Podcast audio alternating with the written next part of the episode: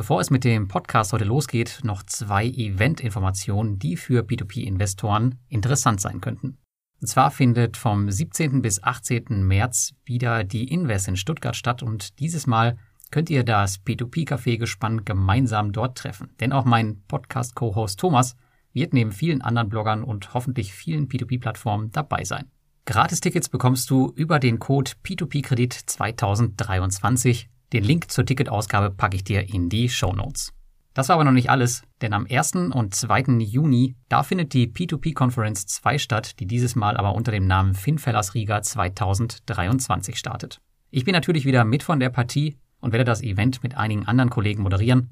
Bis zum 28. Februar 2023 gilt hier ein Early Bird Preis mit 20% Discount. Über mich gibt es nochmal zusätzliche 10% mit einem Code. Alle Informationen dazu findest du ebenfalls in den Shownotes. Und nun viel Spaß beim Podcast. 2022 habe ich erstmals mein Portfolio abseits der Peer-to-Peer-Kredite veröffentlicht. Ganz überraschend war dies der erfolgreichste Beitrag des Jahres mit Zehntausenden von Zugriffen. Ihr habt euch gewünscht, dass ich dieses auch aktuell halte und diesem Wunsch komme ich gerne auf jährlicher Basis nach.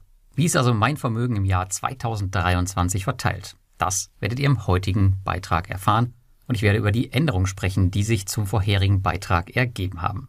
Zwar thematisiere ich hier auf dem Blog ganz bewusst nur meine P2P-Kredite, um den Themenfokus zu halten, aber ob es nun bei den Schatzmeistern, im Peer-to-Peer-Café oder in unserem Börsen-Telegram-Chat oder auch im Krypto-Chat ist, andere Anlageklassen kommen immer wieder auf den Tisch und ich werde immer wieder nach meinen Positionen gefragt. Aufgrund dessen gibt es diesen Beitrag und so habt ihr immer einen aktuellen Überblick über alles, was sich so in meinem Portfolio befindet. Bevor wir aber zu einigen einzelnen Instrumenten kommen, noch ein paar Worte zu meiner grundlegenden Strategie. Das Portfolio ist über meine Jahre als Investor so gewachsen und sollte sich an der vorgestellten Asset-Allokation maßgeblich orientieren, die sich zwar verändern, aber immer ungefähr in der folgenden Range bleiben wird. Diese wurde für 2023 leicht angepasst Derzeit sollen rund 65 Prozent in den Aktienmarkt investiert sein, 20 Prozent in P2P-Kredite, 10 Prozent Cash und 5 Prozent in Kryptowährungen. Das heißt also, die Zielrange für Kryptowährungen, die habe ich aufgrund des Chaos in der Branche für 2023 auf nur noch 5 Prozent gesetzt und die P2P-Kredite dafür auf 20%. Prozent. Bei dem investierten Teil im Aktienmarkt, also die 65%, Prozent, hier setze ich zur Hälfte auf Dividenden-Einzelwerte von soliden Unternehmen und die andere Hälfte ist in Sammelanlagen, in ETFs, CEFs etc. investiert. Bei den 20% P2P-Krediten, da wisst ihr bestens Bescheid. Das ist aktuell verteilt auf circa 16 aktive P2P-Plattformen und da gehen wir im heutigen Beitrag aber nicht näher drauf ein. Bei den Kryptowährungen gab es vor allem die Änderung im letzten Jahr, dass ich nichts mehr im Lending habe und hier auch eine Rückkehr aktuell nicht vorgesehen ist. Und meine 10% Cash, die liegen zu 75% auf Broker-Referenzkonten damit sie sofort nutzbar sind, wenn es mal einen Marktrückgang gibt, so wie im letzten Jahr. Und die anderen 25 Prozent, die sind innerhalb von drei bis sechs Monaten nutzbar und liegen auf Tagesgeldkonten mittlerweile wieder bei Zinspilot. Das ist natürlich alles nicht fixiert und äh, zudem betreibe ich ein sogenanntes dynamisches Rebalancing. Habe ich schon mal öfter darüber gesprochen. Das heißt also, ich schaue von Monat zu Monat und von Jahr zu Jahr, wo ein Übergewicht ist oder entsteht und verteile entsprechend neue Geldmittel und Ausschüttungen, da meine Strategie ja komplett auf Ausschüttung ausgelegt ist. Das heißt also, verkaufen tue ich in dem Sinne eigentlich relativ wenig beziehungsweise fast gar nicht. Sollte eine Anlageklasse dann doch mal mehr als 5% nach oben oder unten abweichen, dann nehme ich eine einmalige Rebalancierung vor. So wie ich es eigentlich bei den Kryptowährungen hätte machen sollen Ende 2021. Ich habe bei den Schatzmeistern kurz darüber gesprochen. Habe es allerdings nicht gemacht, da ist es zum Beispiel auf über 20 Prozent ausgebrochen und dafür bekam ich dann eben die Quittung. Ihr hört also, auch ich lerne hier immer noch was dazu. Und 2022 hat auch nochmal wieder eindrücklich gezeigt, dass es gut ist, ein ausschüttendes Portfolio im Hintergrund zu haben, wenn einfach mal gefühlt alles teurer wird. Auf dem Blog habe ich euch dann ein paar Tabellen gebaut, wo ich euch die Werte aufführe, die sich aktuell in meinem Portfolio befinden und die den Wert von 5000 Euro überschreiten. Die verkauften Werte und Mini-Testpositionen, die sind hier nicht zu sehen, sondern ihr seht hier den Namen des Dokuments mit einem Link zu den Investor Relations für weitere Informationen, eine Kurzbeschreibung, worum es bei dem Investment geht, seit wann ich den Wert im Portfolio habe, Werte, die im letzten Jahr hinzugekommen sind, die habe ich euch nochmal extra markiert und ihr könnt das Ausschüttungsintervall ablesen. Und wir fangen mal an mit der Basis in meinem Aktienportfolio. Das sind die ETFs, die CEFs und die sonstigen Sammelanlagen. Aktuell habe ich sieben davon in meinem Portfolio, drei davon neu in 2022 hinzugekauft. Und die CEFs, die kaufe ich normalerweise über CupTrader. Nach einer regulatorischen Maßnahme sind viele CEFs hier jedoch nicht mehr handelbar. Dafür werde ich wahrscheinlich in Zukunft Swissquote nutzen müssen. Alle anderen Sammelanlagen habe ich bei OnVista, das ist mein Hauptdepot, und einen China-ETF, den bespare ich im kostenlosen Sparplan bei Scalable Capital. Wie gerade schon gesagt, drei Werte sind im letzten Jahr hinzugekommen und das ist einmal der BlackRock Utilities Infrastructure and Power Opportunities Trust mit dem Kürzel BUI. Das ist ein CEF im Energiesektor, der zusätzlich noch mit Optionen arbeitet. Und das ist leider einer der Kandidaten, der derzeit nicht mehr bei CupTrader handelbar ist. Unter anderem fließen hier auch alle Gelder hin, die ich derzeit bei Bondora Go Grow abbaue. Dann ist noch der Hypnosis Songs Fund im letzten Jahr dazugekommen. Das ist ein CEF im Bereich der Musikrechte. Abgesehen von einem Initialinvestment im letzten Jahr habe ich den aber bisher noch nicht weiter aufgestockt. Und dann gab es noch die Pollen Street PLC. Das ist ein CEF im Bereich Kreditvergabe und jetzt äh, Private Equity, besser bekannt vorher als der Honeycomb Investment Trust, unter dem ich ihn ja auch letztes Jahr vorgestellt hatte. Die Position hatte ich aufgrund des hohen Discounts relativ aggressiv aufgebaut und sie hat auch ihren Zielwert schon erreicht und da wird auch demnächst wahrscheinlich erstmal nichts mehr reinfließen. Dann gehen wir weiter in den nächsten Bereich, das sind die REITs. Das ist meine Alternative zum klassischen Betongold. Ich selbst besitze keine Immobilie und bin passionierter Mieter. Und hier sind meine größten Positionen immer noch der Aberdeen Premiers Properties Trust und der Neuberger Berman Real Estate.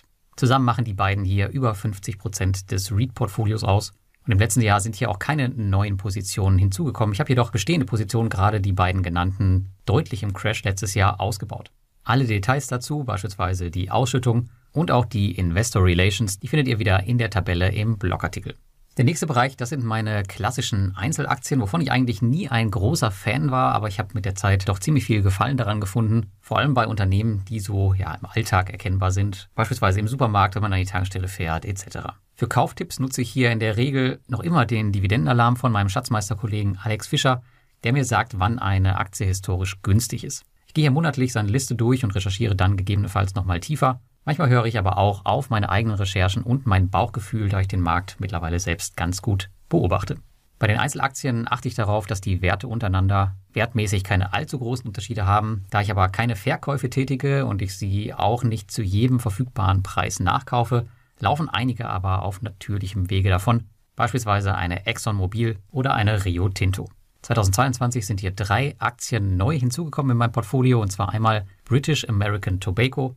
Das ist einer der größten Tabakproduzenten der Welt. Bekannte Marken sind hier beispielsweise Lucky Strike und Pall Mall. Dann gab es noch die BHP Group. Das ist ein in Australien ansässiges Rohstoffunternehmen, was Dinge fördert wie Eisenerz, Kupfer, Nickel, Kali oder Hüttenkohle. Und am Ende gab es hier auch noch Altria, also noch einen zweiten Tabakwert. Auch das ist einer der größten Tabakproduzenten der Welt. Die bekannten Marken sind hier Marlboro und L&M. Wenn du also Raucher bist, dann vielen, vielen Dank für dein Geld. Ich habe auch noch einige andere Positionen ein bisschen aufgestockt, beispielsweise eine Procter Gamble. Ich war also im letzten Jahr, wo es richtig kriselte, überwiegend im defensiven Konsumgüterbereich unterwegs. Und da kommen wir zum letzten Bereich, und zwar die Kryptowährung. Hier bin ich auch schon sehr, sehr lange unterwegs und hier höre ich wie bei den Aktien manchmal auch einfach auf mein Bauchgefühl. Abgesehen von wenigen Ausnahmen war das auch meist rückblickend eine ganz gute Entscheidung. 2022, was wohl als eines der schlechtesten Jahre für Kryptowährungen in die Geschichte eingehen wird, da musste ich einige Anpassungen vornehmen. Beispielsweise habe ich fast alle meine Positionen aus Sicherheitsgründen aus dem Landing genommen. Vor allem nach der Celsius-Pleite, da war ich ja auch stark investiert, konnte aber vorher noch alles abziehen. Und die habe ich dann teilweise ins Ledger Staking überführt, wo es möglich war. Einige andere habe ich aber auch noch einfach auf Bison liegen.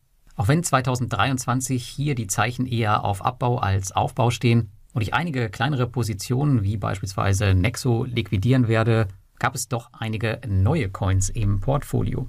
So ist Solana im letzten Jahr hinzugekommen. Das ist für mich im wahrsten Sinne des Wertes nur eine Spielwährung, denn die nutze ich hauptsächlich für die Move-to-Earn-App Steppen, wo ich übrigens mittlerweile schon 700 Kilometer mitgelaufen bin und unter anderem kann man den Coin auch auf dem Ledger staken. Dann gab es noch Polkadot, ebenfalls ein Staking-Coin. Und Polkadot ist eine sogenannte Multi-Chain, die andere Blockchains untereinander verbinden möchte. Und dann gab es auch noch den Pluton. Das ist der Hauscoin der beliebten Plutus-Card, die ich euch letztes Jahr vorgestellt habe, und mit der ich heute bei jedem Einkauf 6% Cashback bekomme. Auch hier wieder, wenn du weiterführende Informationen brauchst, dann schau einfach in die Tabelle im Blogartikel.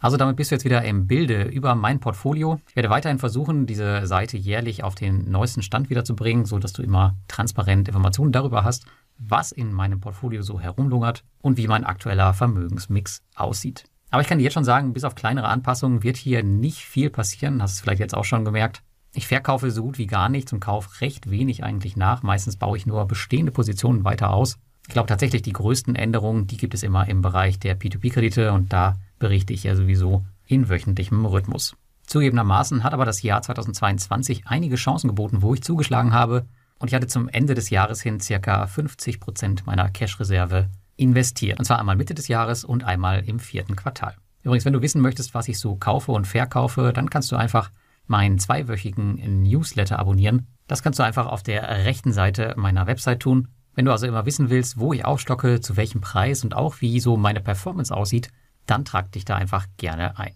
Das Ganze ist kostenfrei und vielleicht kommst du so auf die ein oder andere Investmentidee für dich selbst. Für mögliche Verluste übernehme ich natürlich auch in diesem Fall keine Haftung.